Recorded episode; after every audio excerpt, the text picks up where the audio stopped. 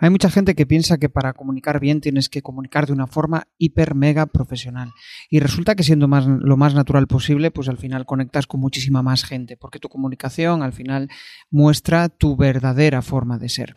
Y eso no es sencillo, hay mucha gente que le cuesta muchísimo comunicar de una forma natural y parecer profesional.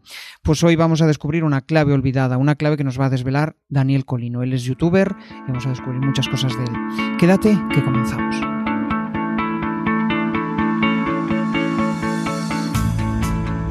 Bienvenido a Comunicar más que hablar. Soy Jesús Pérez Santiago y este es el podcast de los que quieren crear su propia audiencia, ganar visibilidad y dejar de ser espectadores. En crearpresentaciones.com barra comunidad envío una píldora semanal para que puedas comprimir tu conocimiento en contenidos atractivos. No me digas por qué, pues conecté mucho con el mensaje de Dani, con el invitado que tenemos hoy. Y diréis, ¿pero qué pinta aquí una persona que vende cocinas? Bueno, ya lo veréis. Es, es un comunicador nato, una persona que vamos, se ha hecho a sí misma, sobre todo porque ha salido de su zona de confort, se ha reinventado y, se, ha convertido, se ha convertido en un gran comunicador. De hecho, es, bueno, eh, es el canal más importante a nivel eh, España en su sector, en el, en el sector de las, de las cocinas, y ha conseguido convertir un sector tan tradicional como es el de la cocina en un sector que puede vender online. O sea, que realmente tiene audiencia, que la gente mira vídeos donde eh, ves cómo, em, cómo realmente em, consigue reformar una, cocina desde cero y verla al final. Pero bueno, ya sé que seguramente a muchos de vosotros os da igual las cocinas y la charla no va, no va a ir de eso, sino que va a ir de la parte más personal, de la parte de comunicación, emprendimiento. O sea que, Dani, bienvenido. ¿Qué tal?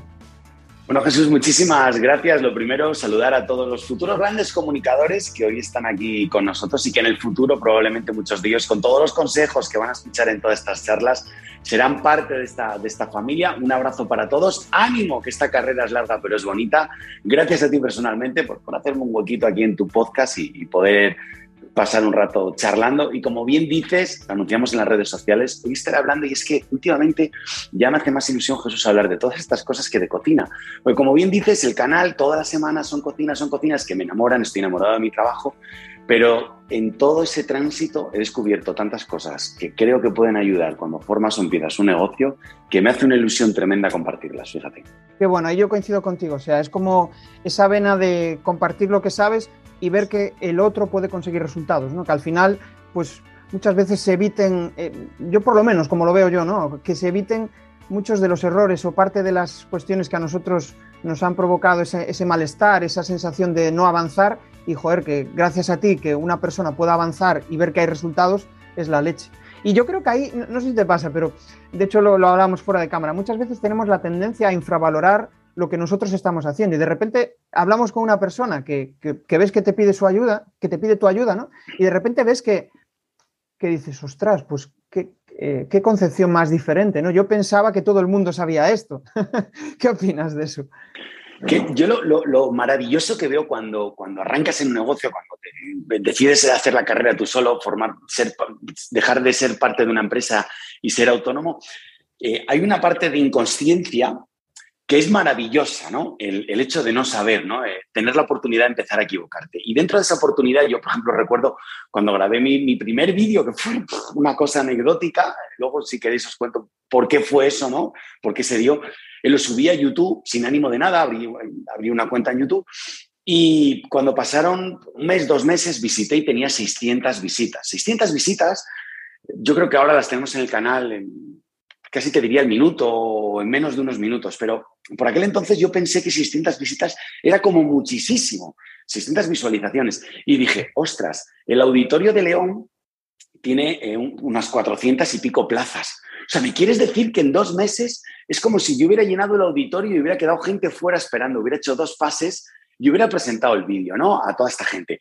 Claro, yo no sabía que esos números en, YouTube son extremadamente bajos, te podría decir casi ridículos, ¿no? Pero mi inconsciencia o, el no saber me hizo pensar que aquello era lo máximo, porque mi nivel de arranque era cero. Entonces, de cero a 600 es muchísimo. Por eso digo que cuando arrancas, tienes derecho a equivocarte, a probar y, y, tienes que tener la ilusión de comenzar las cosas. Lo que no puede ser es empezar en un negocio, empezar en Internet, empezar en la comunicación y querer ser ya como ese que te gusta, como ese que sigues.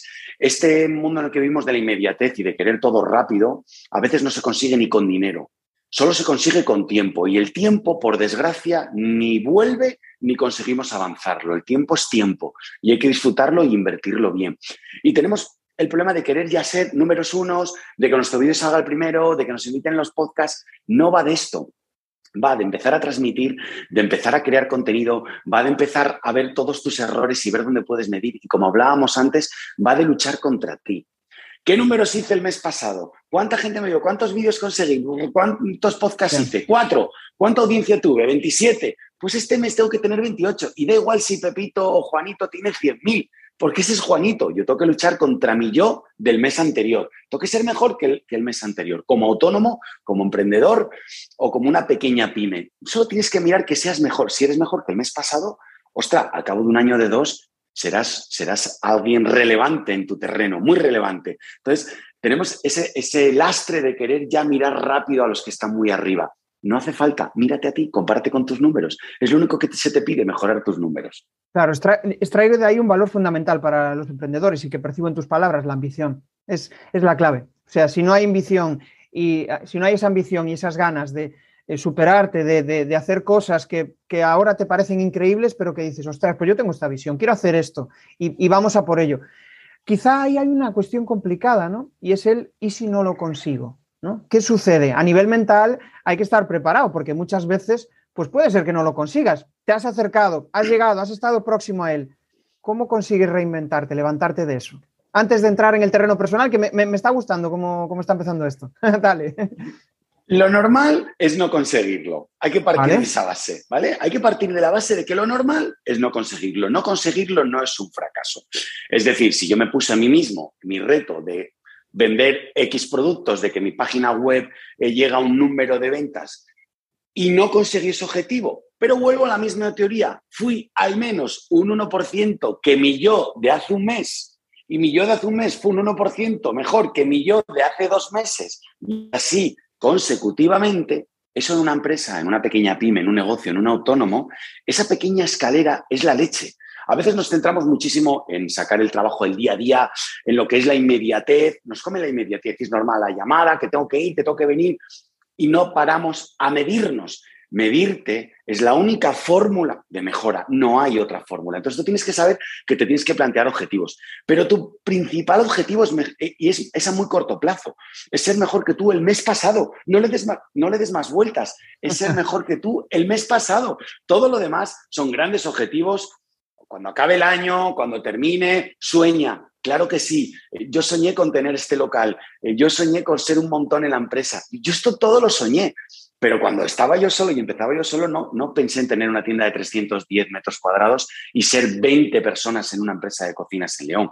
Yo eso no lo soñé en mi vida porque no tenía capacidad para, para dirigirlo. Hubiera sido un sueño ridículo. Yo mismo no estaba preparado para dirigir un equipo así. Entonces, tenía, el sueño mío era ser mejor el último que hice. Y eso es el, gran consejo. Cuando tú haces eso, la decepción es mucho menor si no sale. ¿Por qué? Porque cada 30 días te pones a reset y vuelves a empezar la carrera. No es una carrera de un año que no acaba, que hasta llegar al 31 de diciembre te mides. No, el 31 de diciembre es como las notas generales del curso, pero tú vas trimestre a trimestre. Entonces, no pasa nada si no lo consigues. Ponte metas aceptables y la primera meta que tienes que tener es ser mejor que el mes pasado. Ese es el gran consejo estás diciendo una cosa que yo creo que, o sea, al final lo verifico con mis mentorizados y es una cosa que les bloquea muchísimo y es esa, sensación de que lo que, mm, de lo que, de lo que están haciendo como que no ven avances, ¿no?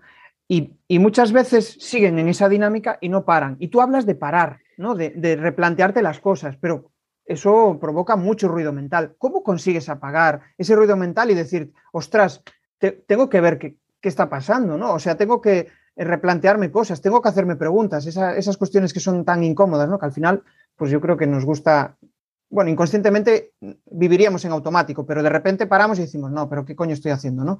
Eh, esto no es el camino que yo quería. ¿Cómo haces ese proceso de parar, pensar y, empezar?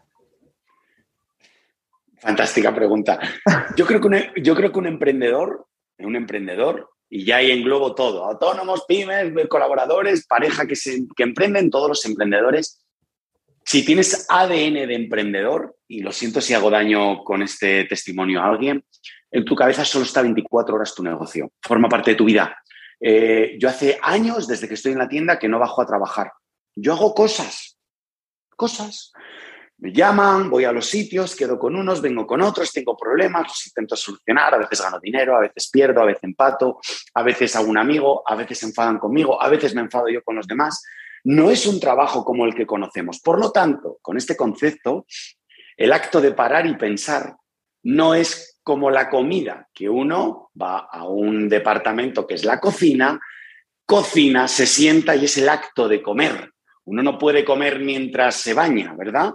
Pero uno puede pensar en la empresa mientras se ducha, mientras sale a correr, mientras va conduciendo en el coche, mientras está viendo la tele por la noche. No hay un momento. Yo, no digo, yo los sábados de 4 a 5 reflexiono sobre el futuro de cocinas CJR. Soy tan interesante, pongo unas gafas, tengo un flex, una mesa de madera, miro al horizonte y de repente veo la inspiración. ¿Qué va? Que va, yo voy caminando, eh, estoy hablando contigo, eh, pasa alguien y de repente es algo que llega a la cabeza. ¿Pero por qué? Porque estoy conectado 24 horas y alguien me dirá, qué tortura, tío, todo el día pensando en la empresa. No, esto es como cuando estás enamorado, estás todo el día flotando, solo quieres ver a tu chica o a tu chico, eso no es un problema, lo tienes en la cabeza todo el tiempo. Esto es igual. Yo sin querer tengo mi negocio 24 horas en la cabeza. Y créeme, míralo por el lado positivo, no es una tortura. Sea, estoy viendo la tele y veo un anuncio X de cualquier supermarca y sin querer digo, ay, ¿cómo sería si lo hiciéramos en la tienda? Ah, pues llegaría un camión y bajaría a decir. Y estoy cenando en un sitio y veo las pantallas cómo pasan las hamburguesas. Digo, ostras, qué buena idea, lo han puesto aquí. Claro, yo en la tienda lo pondría en el otro lado. Ni tan siquiera voy a hacer esas acciones eh, publicitarias, pero sí que sin querer las traigo a mí, las traigo a mi mente. Estoy contigo hablando, escucho un término que me gusta, una palabra que no tengo en mi, en mi lenguaje diario. Digo, ¡ah, qué buena esta palabra! Esta me la quedo. Entonces, ese acto está hecho de, de trocitos, trocitos pequeños, microconexiones que van y vienen. A mí me gusta mucho en el coche. Eh, no te voy a decir que viaje mucho, pero sí que nos movemos bastante y, y suelo ir muchos ratos sin música, sin nada, sin, sin radio, sin nada. Ruido del coche y suelo ir en coche, así, porque me entran llamadas y así cuando acabo eh, pienso. Y por ejemplo, si tuviera que decirte un momento en el que a veces sí que hago el ejercicio voluntario de pensar en el futuro, puede ser ese, cuando voy conduciendo sin música. ¿Y, eres de los ¿Eres de los que va con una libreta anotando todas esas ideas o, o vienen, fluyen y, cuando sea el momento las ejecutarás? E, es así cuando más. Es una gran idea, yo por lo menos, ¿eh? cuando sí que hay gente que sí que, que, muchos son de apuntar. Yo llevo esto conmigo, esto vive conmigo, es el tercero o el cuarto que tengo, y es verdad que aquí llevo mi vida entera, o sea, y tomo notas y escribo, necesito un lápiz, necesito la antigua usanza en lo supermoderno, para poderlo ver en los ordenadores de mi casa, en las otras tablets, en el móvil y reescribirlo desde todos los lados. Pero cuando tú tienes una gran idea, yo cuando me siento a plasmarla, ya en mi cabeza la tengo al 80% desarrollada. No la escribo hasta que no la tengo casi el 80% desarrollada. Cuando la escribo es simplemente para ordenarla y compartirla con mi equipo. Si no, a mí, a mí, a mí personalmente no me hace falta. ¿Por qué? Porque igual la llevo mascando tres meses en mi cabeza. ¿Qué tal? ¿Cómo va la charla? Bueno, para aquellos que queréis dejar de ser espectadores, dejar de estar viendo lo que están haciendo los demás y empezar a compartir vuestro conocimiento, todas las semanas en jesusperezsantiago.com barra comunidad tenéis una píldora para ayudaros a convertir vuestro conocimiento en contenidos. Qué bueno, es como que tu cerebro al final va eh, dejando fluir esa idea es como que al final como que va filtrando las ideas que son realmente importantes y dice, ostras, pues esta es importante. Porque muchas veces, ¿no? Y veo personas que, anotan muchas, muchas ideas y al final tienen tal ruido de ideas que no, que, mm, vamos, que no les aporta nada. Y, lo peor de todo, parálisis por análisis, no consiguen avanzar con ellas. Qué bueno. Bueno, que al final nos hemos liado a charlar y no, y, no he entrado en el Dani, eh, o sea, en, en, el origen de Dani, ¿no? O sea, Em, siempre me gusta ir al grano y hay una pregunta que me gusta hacer y es, ¿qué ha sucedido, qué ha pasado para que Dani sea la persona que soy y se dedique a lo que, a lo que hace? Pero condensado, o sea, eh, nos cuentes ahí un resumen de, quién es Dani en, muy poco tiempo. Te voy a dar una cápsula de la historia. Eh, hay dos momentos que han hecho que hoy esté aquí contigo. Y el primer momento va de una auténtica desgracia. Yo era electricista, trabajaba en la obra estudié Bellas Artes, pero luego hice eh, el módulo de electricista. Salí en los años grandiosos de la construcción y me, me especialicé muchísimo y era muy buen electricista. Con la crisis en el año 2009 me despiden del trabajo. Justo en esas navidades, mi suegro, el papá de la que era mi novia y hoy es mi mujer, se pone muy enfermo y fallece en dos meses. CJR es Cocinas Joaquín Rodríguez. Eso es lo que significa CJR, ¿no? Entonces yo bajo a una carpintería eh, más pequeña que, el baño que tenemos ahora en el estudio nuevo, son nueve metros cuadrados, bajo con la única idea de en las libretas de mi suegro eh, hacer la cuenta y cerrar la pequeña carpintería. Él armaba los muebles y, montaba una o dos cocinas al mes, una cosa así. En ese impasse, eh, con las luces apagadas y viendo las libretas, entró una señora y me hizo una pregunta que hoy sé que me cambió la vida y me dijo, oye, perdona, ¿aquí se siguen vendiendo cocinas? Esa décima, ese instante, ese segundo, ese, es, esa pausa que hizo el mundo cuando acabó la frase esa mujer y mi mente no reaccionó, no pensó, fue instintiva, estaba en el paro, no tenía trabajo, una desgracia terrible en mi familia, mi mujer hundida. Yo no tenía nada que hacer, ¿qué le dije? Sí, claro, bienvenida, por supuesto que necesita usted esto una cocina en mi vida. No sabía nada, ni color, nada.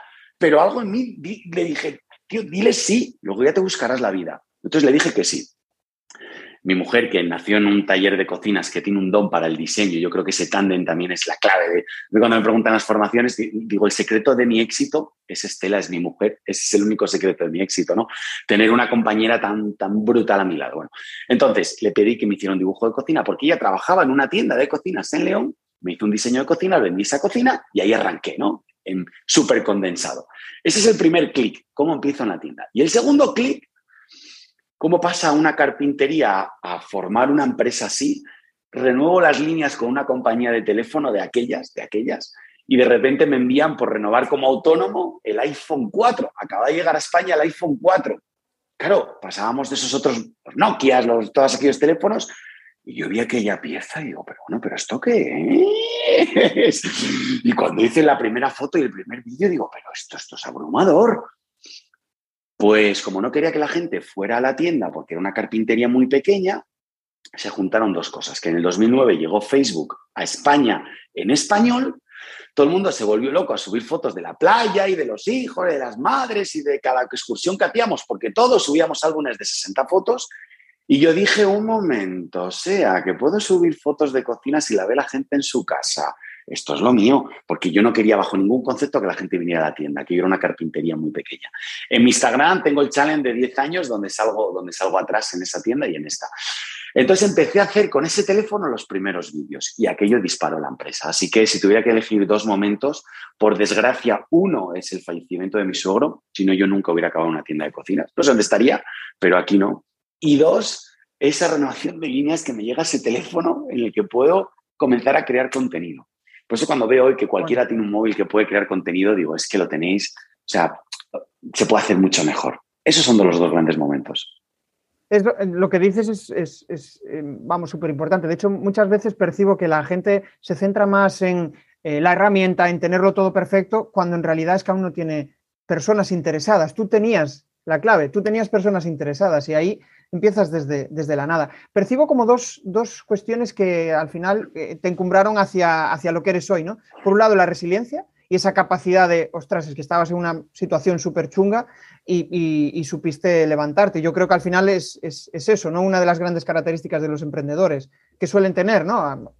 Normalmente suelen ser personas que, que han salido de una situación súper traumática o súper complicada y que dices, bueno, pues ahora no, vamos, lo que va a venir va a ser eh, bueno. Y por otro, la parte creativa, que yo creo que es el otro valor que, mm, poca gente se atreve, más en, un sector tan, tan tradicional, ¿no? El subir fotos y, que te digan, este tío está loco, pero da igual. Los locos, también era Steve Jobs un loco, Bill Gates, y al final, míralos. Em, oye, vamos a seguir avanzando. Al final vamos a hablar de, muchas cosas. Ya has sacado muchos tips interesantes, pero al final me gustaría conocer, y ya que estamos entrando en ese terreno tan personal, ¿cómo consigues en, tu comunicación equilibrar la parte mental y emocional? Porque yo te percibo una persona súper. Esto es una pregunta compleja ¿eh? y, em, da, para pensar. Entonces, yo te percibo una persona súper pasional, muy pasional cuando hablas, pero súper natural. Entonces, eh, yo veo una parte racional y una parte emocional. Eh, ¿Cómo, cómo ha llegado Dani a esa comunicación así tan que mezcla las dos, que no suele ser habitual, ¿no? Miras otras, otros canales de cocina que estuve cotilleando y son como muy planos, muy racionales, muy, ¿no? Y tú llegas a, la... lo dices de una forma ordenada, lo dices de una forma que con argumentos, porque al final muchas veces hablas de medidas, de tamaños, pero también emocionas. ¿Cómo consigues ese equilibrio? Qué buena pregunta. Fíjate, cuando yo empecé a hacer vídeos, realmente lo único que hacía era lo mismo que contaba en la tienda a los clientes. Cuando entraban y le hacía un... Sin querer inventé un proceso de venta que hoy todavía seguimos, eh, con, con, unos pasos, con una serie de historias, ¿no? Que fueron como muy naturales.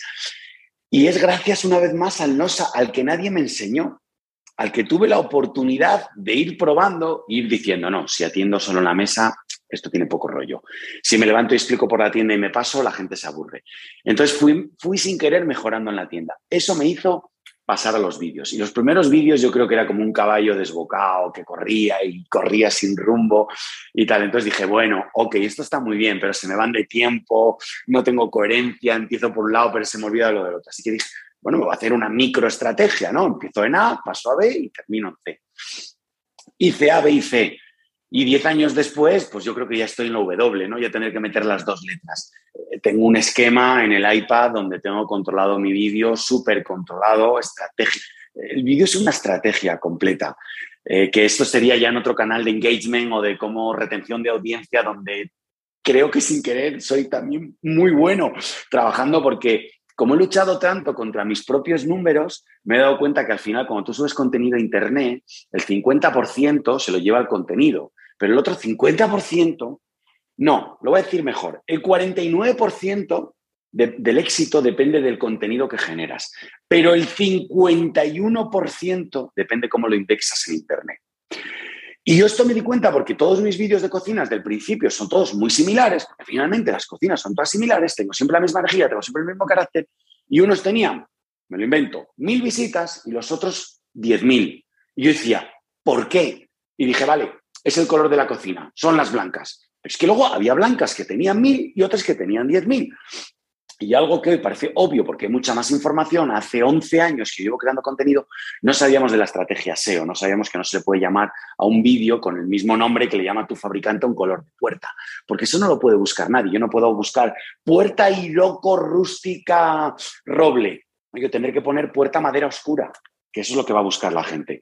Entonces fui adaptando el contenido y en esa lucha contra mí mismo, de decir, cada vídeo tiene que ser un pelín mejor, he ido adaptándolo. Luego he encontrado en Internet que hay otras, eh, que, es, que, eso me, fascina, hay otras personas que hacen vídeos de cocinas que han fusilado el vídeo de, a, de la A a la Z con las mismas frases y los mismos protocolos. Y eso está fantástico porque me ha revuelto por dentro.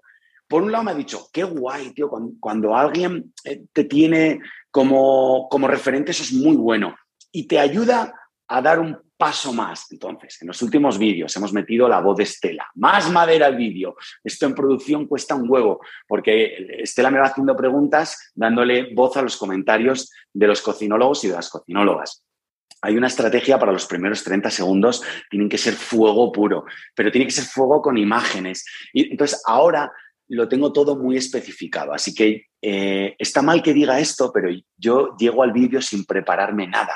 Yo sé en la cabeza qué cocina voy a grabar, pero yo no llevo nada. Y mientras Fran, mi cámara, me coloca el micro, yo estoy con el iPad, hago dos pantallazos, relleno la plantilla que tengo hecha y a la que voy rellenando los cuatro puntos interesantes. Fran, ¿por dónde empezamos? ¿Tres tomas? Sí. ¿Este es de tres, de cuatro, de tres? Vale. ¿Bajos, altos, lo otro? Sí. Yo miro y mi ojo analítico, son miles de cocinas, digo miles en plural que han pasado por delante de mí, yo sé que tengo que resaltar y qué punto. Y sobre todo, en el tema de la comunicación, los datos son importantes, pero si no van mezclados, eh, como digo esto, los datos son muy importantes, pero si no van mezclados con, con algo que al que está escuchándote eh, puede imaginárselo en su día a día, no valen de nada. Si yo te digo, nuestros cajones aguantan 50 kilos, son los más resistentes del mercado, tal, fantástico. Pero si yo te digo, nuestros cajones son de alta resistencia, puedes cargar hasta 10 torres de platos y al menos con 80 platos cada torre. Te reto a que cuentes los de tu cocina, estoy seguro que no tienes tantos. ¿Qué te, ha, hecho pensar? Ya te ha hecho pensar, porque dices, está conectado, de repente dices, no tengo 80 platos, yo nunca he contado los platos de mi casa. ¿Quién cuenta los platos de su casa? Este flipado me está diciendo que los cuente, a que tengo 80. Igual no lo cuentas, pero el siguiente día que abras tu cajón, después de ver el vídeo, 24, 48, dos semanas, abrirás y dirás, ostras, 10, si yo solo tengo 6 torres, joder, pues sí te aguanta ese cajón. No es lo mismo que decirte que son 50 kilos, son los mejores del mercado, que eso te lo dice cualquiera. Si no consigues buscarle el corazón al producto, se le puede poner corazón a lo que quieras. Es como si un colega o un amigo te está diciendo, oye, pues en base a mi experiencia con la cocina que tengo, te cuento las ventajas que yo le veo o, el, cómo yo lo he vivido, ¿no? Y al final es como ponértelo, que te hagas una imagen de, lo que te puede suceder a ti, eh, como proyectar que tú seas capaz de proyectar su ilusión por la cocina y verla, ver esa ilusión, que yo lo percibo mucho en tu mensaje. Has, dicho muchas cosas interesantes. De aquí, para mí quizás una de las claves es eh, esa capacidad que, has cogido a base de practicar. Y aquí insisto, o sea, em, mucha gente me dice, ¿cómo consigues eh, hablar como hablas ahora, Jesús? Pues practicando. O sea, a mí miras mis primeros vídeos y son, vamos, era un robot, era peor que, que R2D2, o sea y, a base de querer crecer y de querer mejorar, como, como tú, ¿no? Al final em, acabas pues mejorando tu forma de comunicar. Y cuando es tu, una de tus pasiones, la comunicación, pues al final es que acaba, acaba saliendo por todos los poros, ¿no? Y aparte hay otra cosa que, has dicho, que, o sea, es como esa mezcla entre, em, ¿cómo decir? Llegas a todos los públicos, porque al final habrá mucha gente que se fija en los datos, pero hay otra que se fija, que le da igual los datos. Al final lo que quieres resolver ese marrón interior que tiene de decir, quiero encontrar la cocina perfecta, ¿no? Y le da igual los números, al final lo que quiere ver es su imagen de su cocina bien, ¿no? Y al final conectas con, igual el marido está rayado, joder, es que no sé si cogerá esto aquí o esto allí, y la mujer está, no, no, esto tiene que estar, em, que me guste, que el estilo esté guay, ¿no? Por decirlo de alguna manera, ¿no? Y, mm, eh, para llevarlo un poco a, o sea, a, la comunicación en general y no solo quedarnos en las cocinas, al final tú lo que consigues con todo esto es generar una comunidad, porque ya tienen nombre, cocinólogos y cocinólogas, eso es clave para que un proyecto eh, conecte con él, ¿no? Al final le hablas en su lenguaje, que es otra de las claves fundamentales para conectar con la audiencia, le hablas en, lo que ellos están buscando y en los problemas que ellos tienen. Porque la mayoría de, pues eso, de las personas cuando vas a comprar una cocina, cuando vas a comprar cualquier cosa, te hablan desde su entendimiento de la cocina. Pero no te preguntan qué es lo que necesitas, qué es lo que te dicen, esto es lo mejor para ti. Pero tú qué sabes cuál, qué es lo mejor para mí, ¿no? Entonces, yo creo que ahí eso tú lo sabes hacer muy bien y a la hora de, comunicar es clave.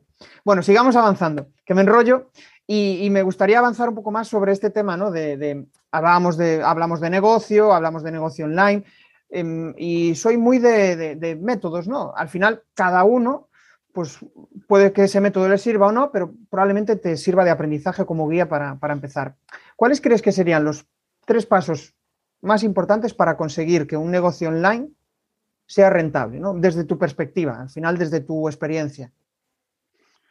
Bueno, para crear un negocio online, eh, yo te diría, lo primero es crearlo. Y parece obvio, pero eh, conozco personas, yo mismo, que me he podido enredar en un proyecto un año entero y vuelta para aquí, y es que esto no es perfecto, y es que no lo tengo, y es que me falta. Entonces te diría, olvídate, tienes lo general, sal, sal y ya vas resolviendo. Aunque creas que lo tienes perfecto, vas a tener que cambiarlo entero. Así que no busques la perfección. El primer, yo lo primero que te animo es sácalo, pero es que la web no tiene, sácalo, déjalo, sácalo. Ese es el primer punto. El segundo punto, tiene que haber una estrategia de comunicación. Tiene que haber, la gente tiene que saber que tu producto existe, que si no, da igual todo lo que quieras sacar en venta online, que, que no vas a tener opción de venderlo, va a ser muy complicado. Si tienes que pagar anuncios en Google, podrás resistir mientras tengas presupuesto. Yo me hice muy fuerte en redes sociales, son gratis, aprende a manejarlas, crea comunidad.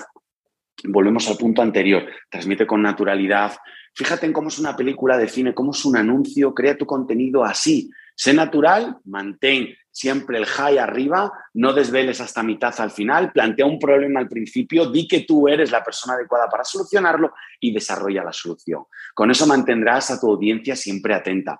Tú no puedes llegar a resolver el problema en el primer minuto. En el primer minuto creas el problema, en el segundo minuto dices que eres la persona indicada para resolverlo y en el tercero lo resuelves. Esa es una buena estrategia de comunicación para que se puedan dirigir a tu página. Y la tercera es que seas original.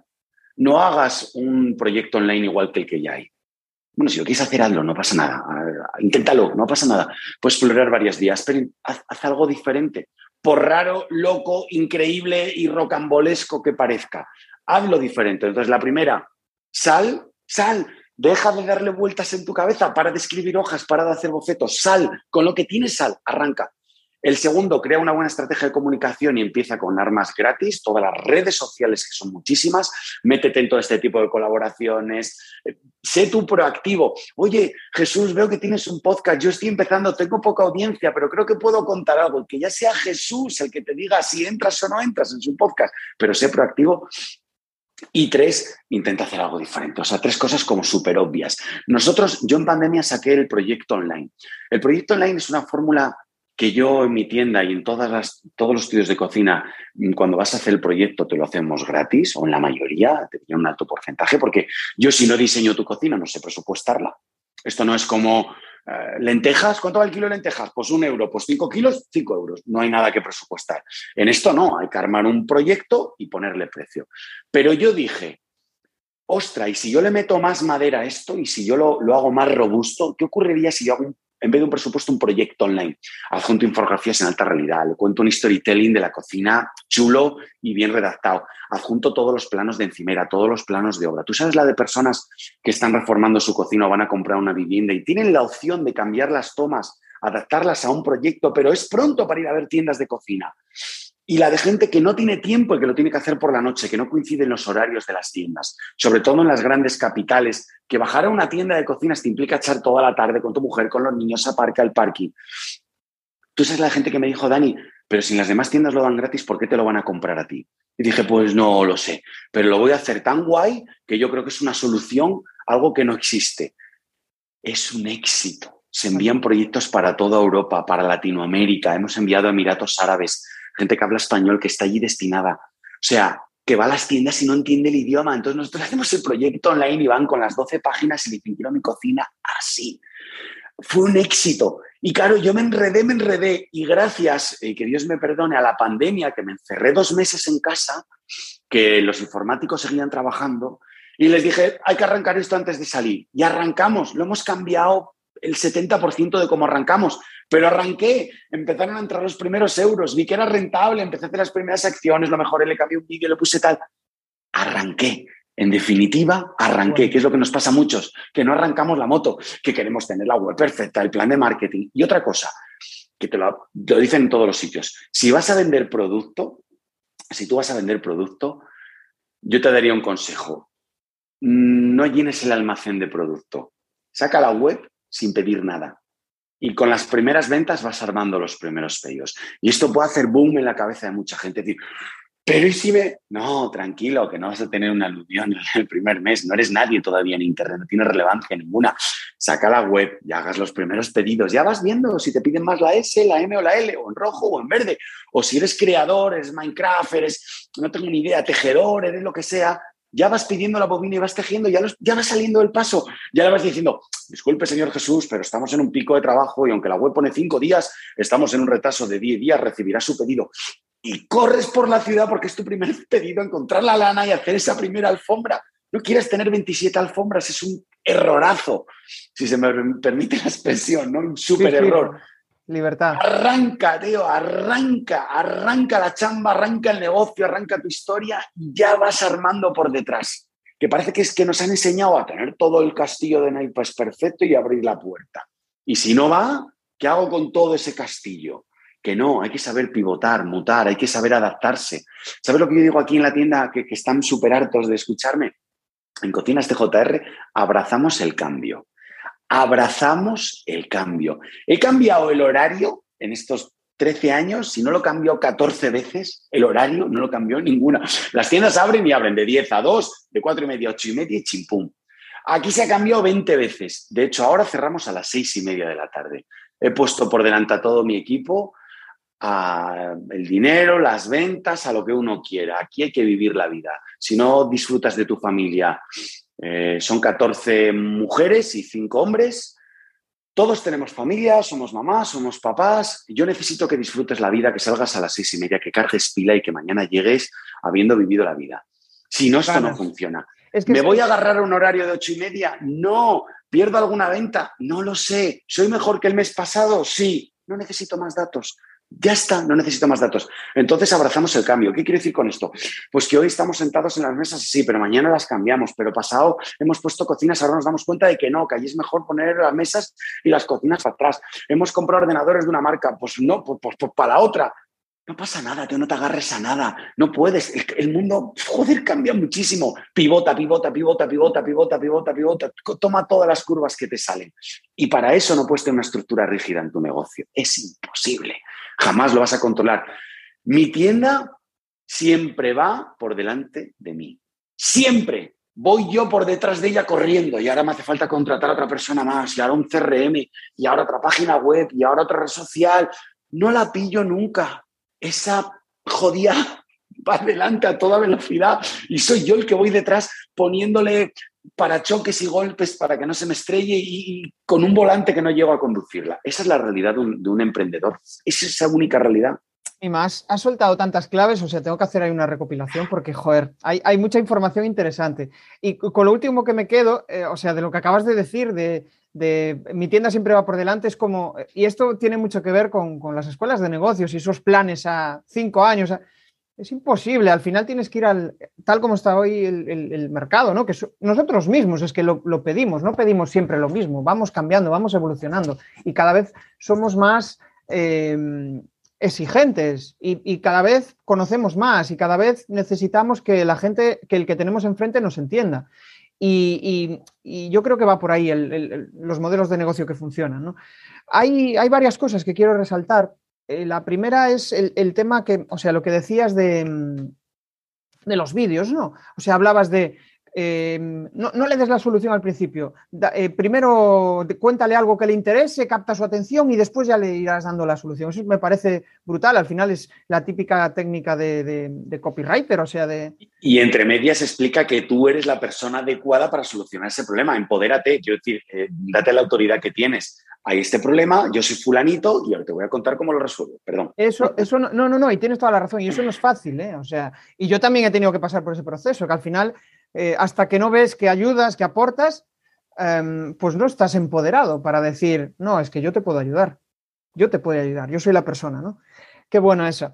Después, me ha gustado también la parte de em, que hablabas del, em, de, cómo conseguir que, ese negocio fuera rentable, ¿no? Como al final era, te centrabas en una parte importante que era el, estoy pensando, ¿no? Porque al final son muchas las ideas que, vamos, que me, que me, han generado impacto y sobre todo que yo creo que le pueden aportar a nuestra audiencia, que pues, son esos profesionales preocupados, ¿no? Y es el tema de, esa, de, la comunicación, ¿no? Que al final que, que consigas entender lo que necesitan. Y solo vas a comprender lo que necesitan si los conoces muy bien. Y hablabas de detalles súper súper curiosos. Es que, claro, tú fíjate, les preocupa esto porque resulta que em, em, em, la tienda igual le da igual que esté cerrada a las seis y media. Si igual pueden acceder online y verlo y tal, pues no lo necesitan. Pero aparte quiero que mis empleados estén contentos, porque si están contentos, mañana van a vender mejor o van a atender mejor en redes o van a estar... Es, es, es, la clave, es la clave. O sea, yo veo mucha gente, y yo creo que es la mayoría, y yo creo que ahí tenemos que empoderarnos y cambiar poco a poco el modelo de que va al trabajo y va apagada. Y yo lo que percibo es que tú quieres que tus trabajadores vengan encendidos, vengan con ganas de trabajar. Mis compañeros. Mis compañeros. no tengo ni empleados ni trabajadores. Suena ahí muy happy, pero es que es verdad. Qué bueno. Es verdad. Aquí estás en el barro todo el día. Y, algo súper importante de lo que decías antes de, de tu equipo de trabajo no puedes tomar el modelo de ejemplo de negocio de Legumbres Luengo, de Coca-Cola, de Mau, porque ellos saben que hacen X botes de producción en tantos lineales, a tantos céntimos el bote, y ya solo es afinar eso, pero tú y yo no. Este mes podemos duplicar las ventas y el anterior pueden haber sido malas porque es estacional.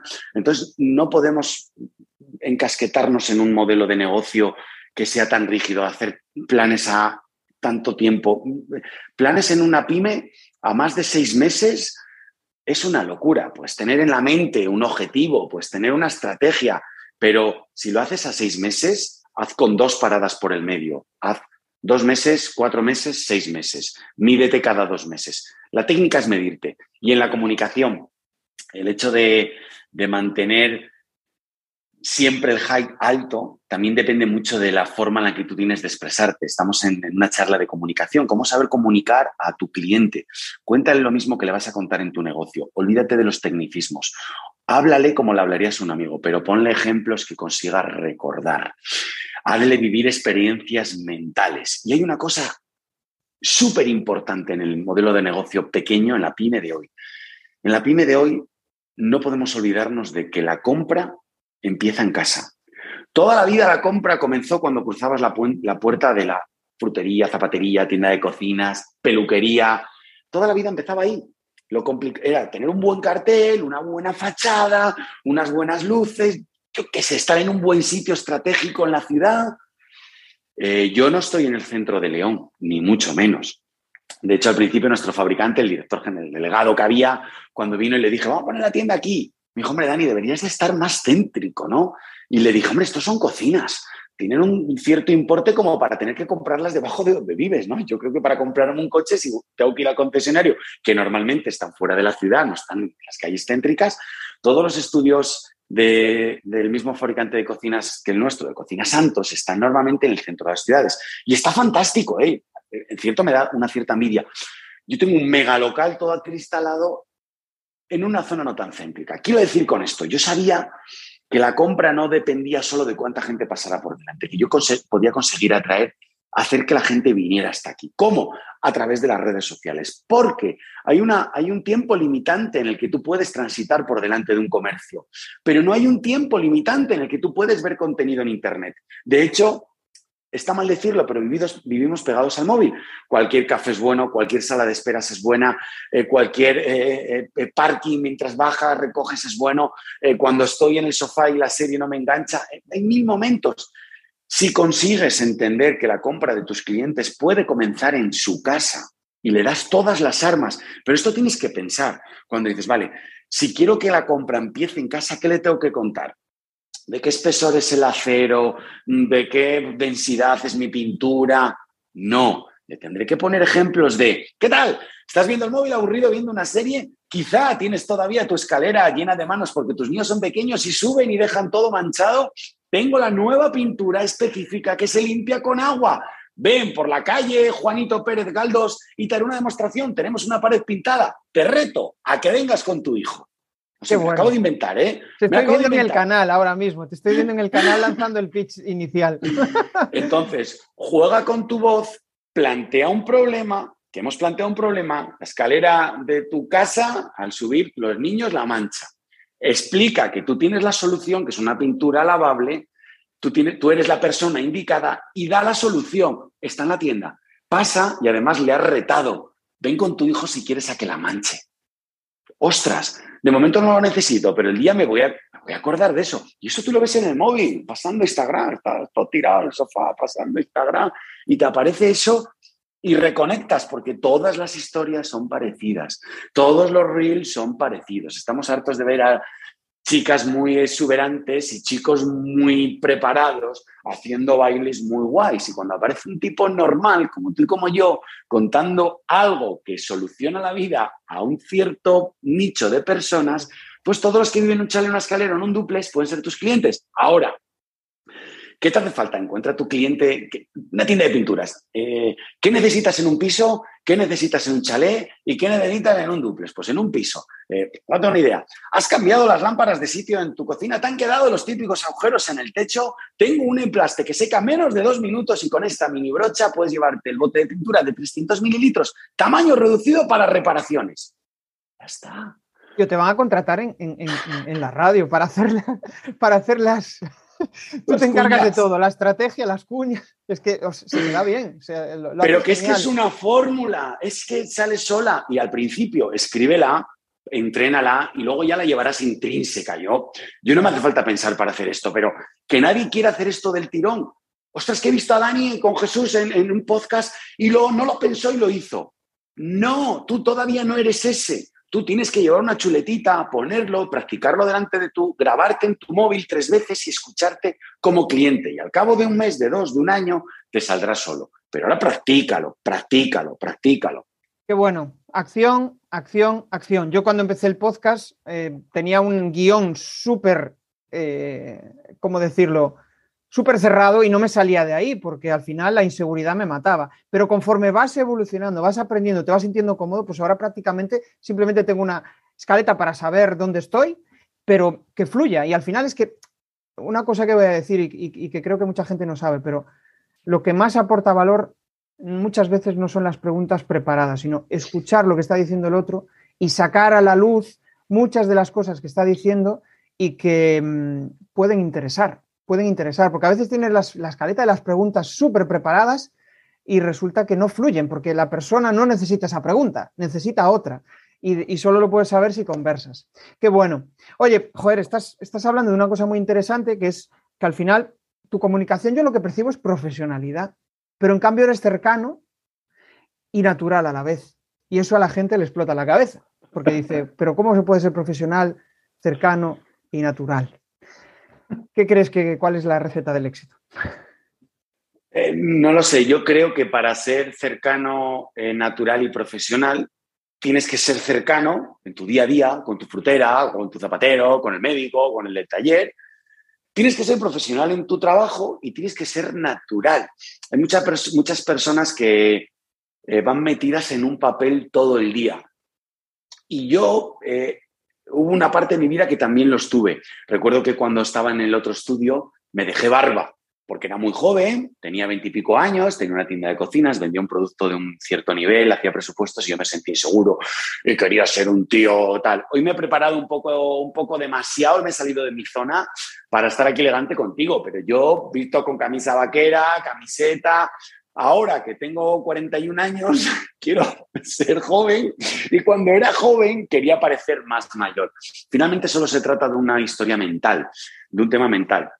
Si quieres ser natural, no puedes ser natural si con tu entorno no eres natural. Sé natural a tu manera. Hay gente que es muy agria y triunfa en la comunicación porque te haría la cuña diferente. Te diría, para todas las pinturas, déjate de andar dando vueltas por la ciudad, tenemos la mejor. Aquí te espero. Chimpum. Había una cuña aquí en León que era, que era buenísima, que marcó, marcó una época y era de un tipo que tenía una, tienda de colchones, ¿no? El autoservicio del colchón. Y él se llama José, un paisano, y él salió con su voz diciendo, hola, soy José de autoservicio del colchón, y te espera. La primera vez que, que, escuchamos esa cuña en León fue como, qué vergüenza, tronco, pero ¿cómo sales tú hablando con las locutoras que hay? O sea, ¡Qué ridículo! Hola, soy José de Servicio del Colchón. Cualquiera que sea de este entorno, eso pasó a la historia. O sea, hablo soy José de Autoservicio del Colchón. Ahora hay un mogollón de, comercios locales que han buscado esa fórmula y dirían, hola, soy Dani de Cocinas TJR. No, eso ya lo hizo José de Autoservicio del Colchón, tío. Tú ya no puedes decir, hola, soy Dani de Cocinas TJR. Tienes que decir otra historia. Entonces, si tu forma de ser es esa, no quieras tener la energía que me puedes ver en mí. Ah, sé natural a tu manera. Esa es la clave. Sé natural a tu manera. ¿Cuál es tu manera? ¿La de ser más tranquilo? Pues sé más tranquilo, porque siempre serás tranquilo y vas a estar a gusto, porque eres como eres tú. Yo no podría fingir este estado de, ánimo 24 horas sobre 365 días. Es mi estado de verdad. Tomo la vida con toda esta intensidad siempre, en cualquier cosa que hago. Soy así. No, no puedo evitarlo. Si tú no eres así, como seas, sé natural, pero en eh, queriendo ser natural como de verdad eres. Y ya está, vas a triunfar. Si triunfas, si gusta tu estado, triunfas. Y si no gusta, pues continúa tu vida. Siempre cogerás un pequeño nicho. ¿Sabes lo curioso, Dani, de todo esto? O sea, al final, yo, por ejemplo, estoy hablando contigo, mis, mis neuronas en espejo em, se empapan de tu emoción, de tu pasión y al final me acaba saltando, ¿no? Yo soy una persona tranquila hablando, me gusta hablar tranquilo, pero también tengo, o sea, yo soy el Jesús que también tiene pasión, soy el Jesús que es tranquilo, soy el Jesús que, eh, pues, mm, a veces es más racional, otras veces es más emocional. Bueno, al final somos uno, pero dependiendo de con quién estemos, muchas veces pues cambiamos. Pero lo importante es no perder esa esencia no dejar de ser nosotros mismos, ¿no? ponernos capas. Y ahí has dicho una clave que me parece muy interesante, un, aprendizaje brutal, y es el de empápate de lo que está pasando, mira lo que está sucediendo, cópiales, pero no lo hagas al pie de la letra, adáptalo a ti. adáptalo a ti, porque al final, si el, el José este es un borde y le gusta hablar así, tú igual no eres un borde. Con lo cual la gente no te va a creer. En cambio, si eres natural, cercano, la gente que a ti te hace caso y que viene a ti, curiosamente se va a acercar porque va a decir, joder, qué tío más cercano, qué tío más natural, es lo que me gusta de él. La gente que, que mm, pues está yo qué sé, que son amargados o lo que sea, pues probablemente tú digas, ese tío está en una energía que a mí no me mola. Claro, porque no, no, eh, pues no está en ese momento o lo que sea, o está pasando una mala racha o lo que sea. Muchas veces hay, es, complicado ¿no? entrar en la, en la mentalidad de, de, las personas. Pero lo que sí está claro es que cuando irradias tu energía, tu energía natural, de repente atraes a gente que, mola y que, y que, les aportas valor, ¿no? Al final, pues eso. Pero Jesús, eh, ¿cuál, es el fin de la comunicación ¿no? y de la estrategia de comunicación? Es que te escuchen. Cuando tú dices algo, cuando tú lanzas un mensaje, tu único es que te escuchen, ¿verdad? Así que utiliza las armas que te ha dado Dios en tu cuerpo para que te escuchen. Eh, José no era un tipo borde, sino que era un tipo, un tipo muy, eh, muy llano, muy, muy ah, naturalón, vale. Eh, o sea, él no lo decía, entiéndeme el mensaje, él le decía como muy de andar por casa, que era como, ostra, oías a los locutores, ¿qué tal? Bienvenido, en la nueva peluquería abrimos de tal. Y de repente oías, hola, soy José, de autoservicio del colchón. ¿Por qué él hablaba así? Entonces, es la leche. ¿Qué, qué, qué consiguió José? José consiguió que todo el mundo, después una cuña, otra cuña, otra cuña, ¡pum! José, despierto. En tu comunicación, de lo único que, de lo único que se trata es que, es que despierte el que te está escuchando. Hazlo natural. Igual si tienes una S así y tienes. Eh, que yo no puedo decir una cuña porque es que habla así. Pues igual cuando tú dices la marca de tu negocio así dices, y habla el locutor, cocinas de Y dices tú, las cocinas que nos gustan, tío, eso puede Esa es tu marca personal, es tu marca personal. Yo, por ejemplo. Que en, el, colegio te ha hecho un estigma, que tú has estado rayado toda tu vida. Te descúbrete. Yo en los vídeos muchas veces me dicen, eh, dijiste handicap y era handicap. O, o dijiste. Y le digo, si miras, en todos los vídeos meto un par de ellas. Te reto a que encuentres todas. Yo no soy Jesús Vázquez, yo soy un chico que hace cocinas y que grabo para contarte historias que creo que te pueden venir bien. Si me equivoco, me equivoco. ¿Crees que me voy a avergonzar o que me voy a hundir el barco por esto? ¿Qué dices? Todo lo contrario, ya lo sé, no, no me vas a... No me Aceptar el error, abrazar, abrazar el error. Abrazar, cuando abrazas el error, la gente de repente ya no te, ya no te cuando Eres natural, cuando eres natural, esa naturalidad como cada ser es único, es probable que tenga más engagement que todo lo que planees, intentes y hagas. Eso sí, planeamiento, la planificación con la naturalidad, explosión pura. Eso sí, pero la naturalidad por encima de la planificación. Porque en las redes sociales se trata de naturalidad.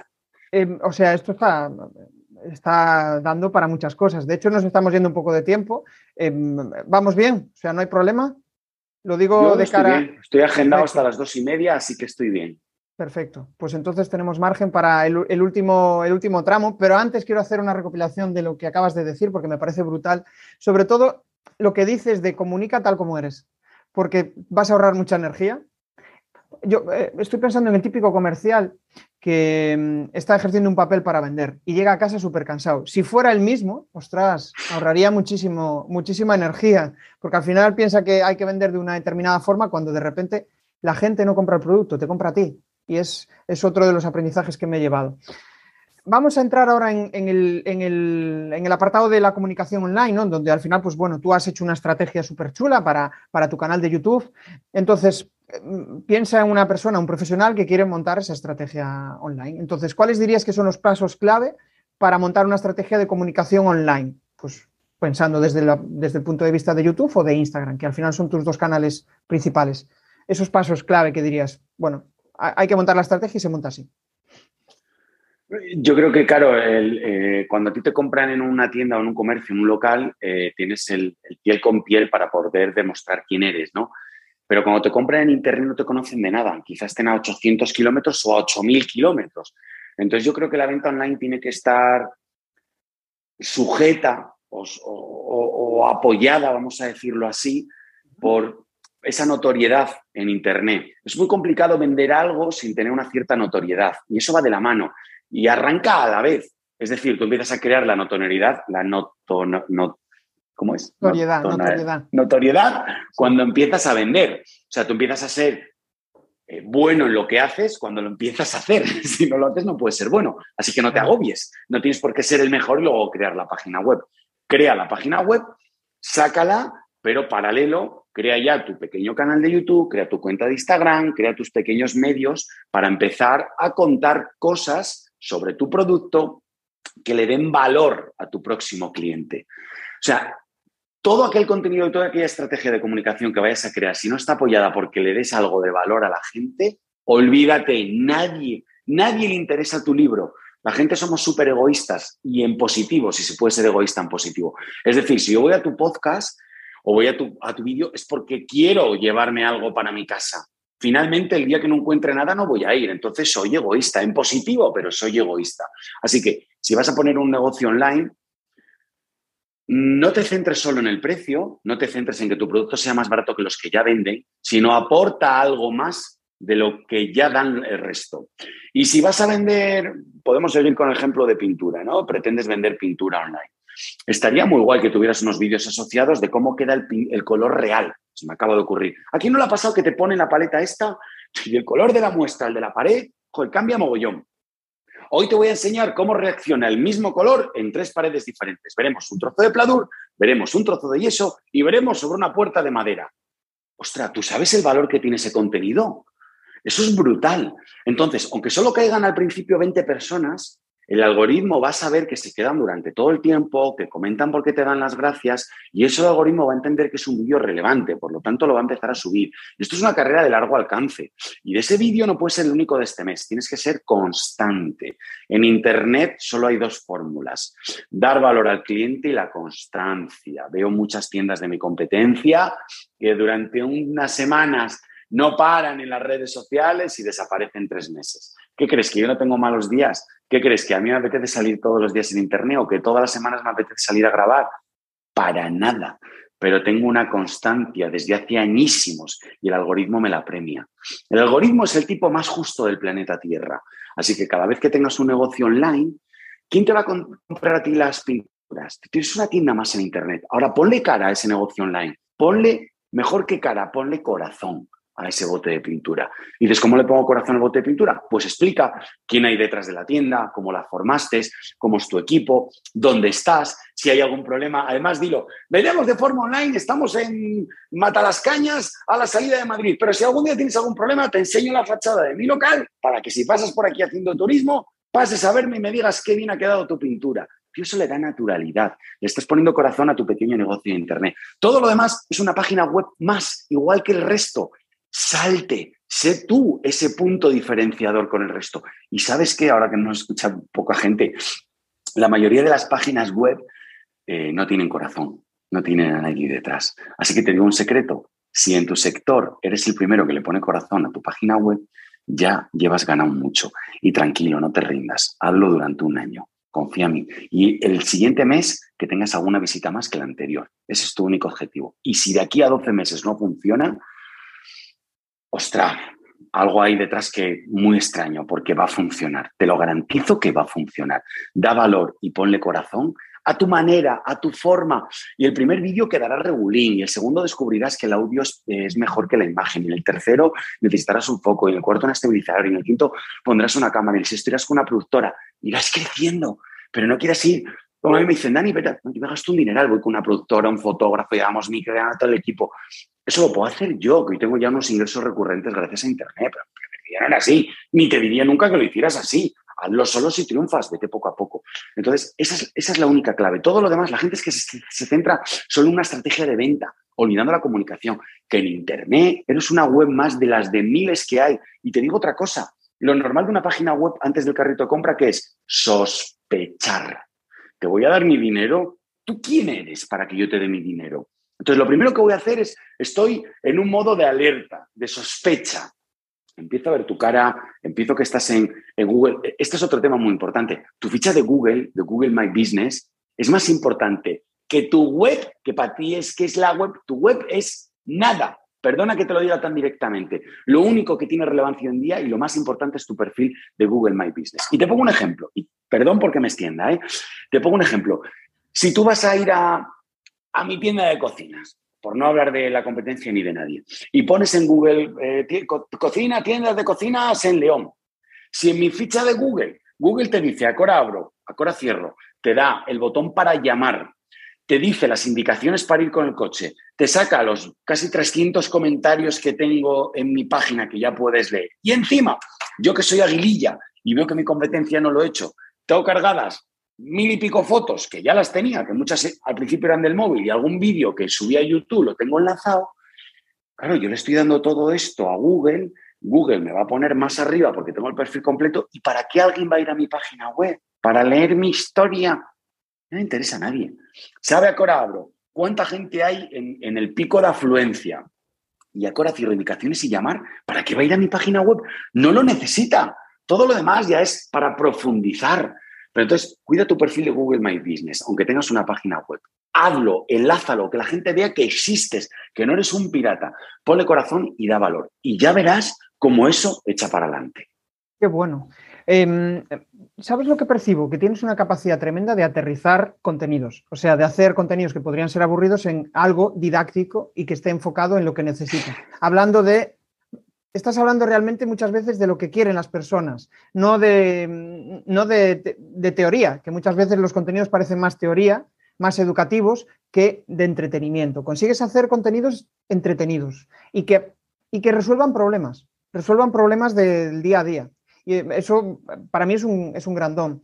Em, resumiendo un poco lo que decías, al final es como que he visto un camino, ¿no? Al final el camino es, primero, tienes que tener un producto, o sea, no vale de nada que empieces a, sacar contenido si no sabes quién es tu audiencia, a quién quieres dirigirte, eh, qué les vas a vender. O sea, primero ten claro, ten un negocio montado y después dedícate a, darle en redes, ¿no? Porque al final, si, no, si, no, estás monetizando, ¿para qué vas a montarlo en redes? A no ser que sea una afición y quieras compartir contenido, perfecto, pero no es un negocio. O sea, las redes no son un negocio, las redes es comunicación para dar visibilidad a lo que estás haciendo. En las redes no se vende. Las redes, justo, es entretenimiento. Y bueno, los puedes llevar a una landing page, a una página web donde al final consigan algo, pero no les vendas en la web, tú aportales valor, esa es la clave.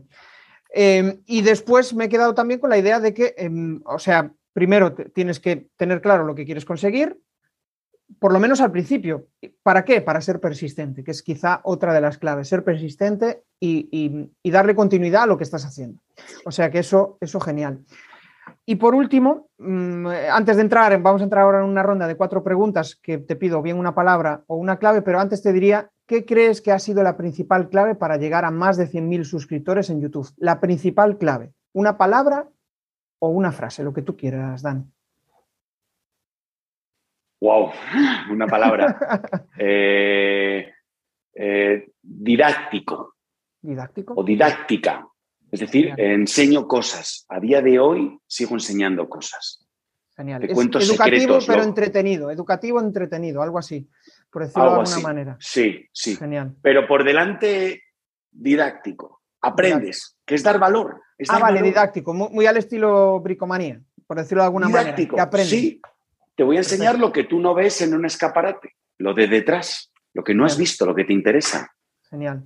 descubrir eso al final es, entiendo que no lo descubres al principio, sino a base de pum, pum, pum, y de repente la gente te dice, joder, esto es didáctico, y tú dices, ostras, es didáctico. Entonces, ah, pues este es el camino que debo seguir, ¿no? Va, un poco por ahí. Genial. Pues las últimas cuatro preguntas y momento de, de spam de valor. La primera, un tip para lograr mil, los mil primeros suscriptores en YouTube. Aprender a posicionar el vídeo. Vale una clave para saber venderse? Ser natural y directo. Vale. Un motivo por el que merezca la pena reinventarse. Es obligatorio. No tienes opción. Está obligado. Está intrínseco. Per se. Vale, genial. Un reto para este año. Mío. Sí. Sacar unos cursos muy chulos online que llevan dando vueltas aquí en la lavadora desde antes de Navidad. Vale. Bueno, no desvelemos nada. Suena interesante. Genial. Vale, pues eh, bueno, hasta aquí ha llegado la charla. Ahora aprovecho para, em, pues eso, el momento, yo le llamo spam de valor, que al final es que compartas tus coordenadas, donde, donde quieres que, si quieres que contacten contigo y si quieres compartir algún, alguna idea, algo que, que pueda aportar valor a la audiencia, pues adelante. Y pues, qué más voy a decir, que, que súper agradecido, que cualquiera que tenga alguna duda, que me escriba en LinkedIn, que me escriba en privado por, por Instagram. Bueno, eh, Dani, eh, perdón que te corté, que me, emocioné. No, no, no. Eh, y, nada, o sea, yo, yo cualquiera que tenga alguna duda, que me escriba en LinkedIn, soy muy bueno contestando, no, pues no puede ser de otra manera, por notas de voz, porque puedo caminar y ir mi día, entonces leo todo, todo lo que me escriben, termino, enciendo el micro y le digo, ¿qué tal, José Luis? Oye, mira, yo creo que lo harías mejor si lo hicieras así o así, pero este es mi humilde consejo. Habla, habla, habla. ¡Zas! Joder, tío, muchísimas gracias. Pensé que no contestarías. Sí, sí, intento contestar a todo. Así que. Así, así fue nuestro primer contacto. Así fue nuestro primer contacto. Así, no me acordaba. Pero sí, sí. Fue, fue, así. De hecho, pues yo le invito a la gente que, que al final, que, que, que joder, que, que no tenga miedo. Que no tenga. El miedo es inevitable, pero como no vayas, como no, no lo enfrentes, al final te va a dominar. Y, de esta forma, pues eso, yo me atreví a, a, hablar con Dani y no pasa nada. Así, gracias a eso estamos hoy, hoy juntos. O sea que, pues esa es la, la, clave. Bueno, hasta aquí ha llegado el episodio de hoy. O sea que nos vemos en el siguiente episodio. Y nada, gracias, Dani. Un saludo. ¿Sabes cómo despido yo los vídeos? ¡Adiós! Hey, si te mola lo que has escuchado, pues déjame un maravilloso like o un precioso comentario en tu plataforma habitual de podcasting. Nos vemos en el siguiente episodio. Para aquellos que queréis dejar de ser espectadores, dejar de estar viendo lo que están haciendo los demás y empezar a compartir vuestro conocimiento, todas las semanas en jesusperezsantiago.com barra comunidad tenéis una píldora para ayudaros a convertir vuestro conocimiento en contenidos.